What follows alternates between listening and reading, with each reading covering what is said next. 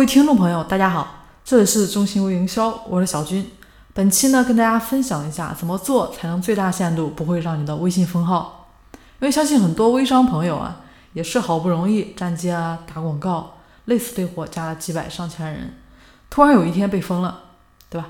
那需要说的是，现在微信管理很严了，大家在做微商的时候，千万别用一些敏感的关键词，比如说多少钱啊、支付宝啊、什么银行啊。什么账号啊，怎么打款啊之类的等等。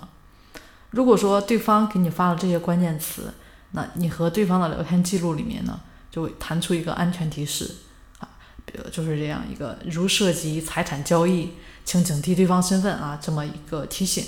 其实就是关键词里面啊有敏感词哦。如果说是你说出来了，对方也会收到这样的提醒。那累计呢，其实达到一定数量之后，你的号就可能被封喽。而且相信在未来呢，这个监管政策也会越来越严格。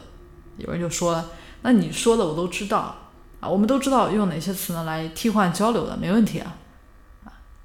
但但是呢，总会有一些新的客户啊，新接触微商的人不知道不懂得，所以上来呢就是各种敏感词一通来了，所以也不是万全之策。那今天小军老师呢就告诉大家一个好方法。一个可以尽最大的可能性啊，甚至说是不会封号的方法。首先呢，大家就需要开通你的微信认证，也就是绑定你的银行卡。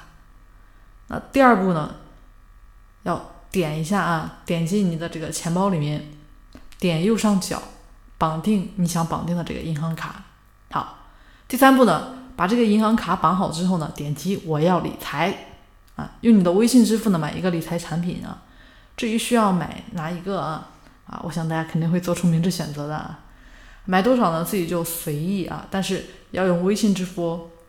购买了之后就 OK 了啊，因为你的这边的微信钱包、那银行卡报到了，而且呢也买了属于第三方的理财产品，所以这已经属于一种个人投资行为了。那有了这个理财投资之后，腾讯它就不会因为你经常使用敏感词啊来封你的号了，要不然就是侵犯了你的个人财产。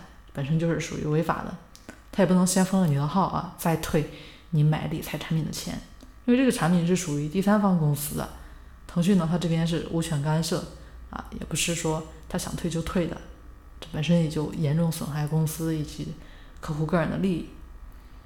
好，那本期呢就跟大家先说到这里了，相信大家也掌握了这三步，怎么样让你的微信呢不要被封号哦？好，大家学完了就赶快操作吧。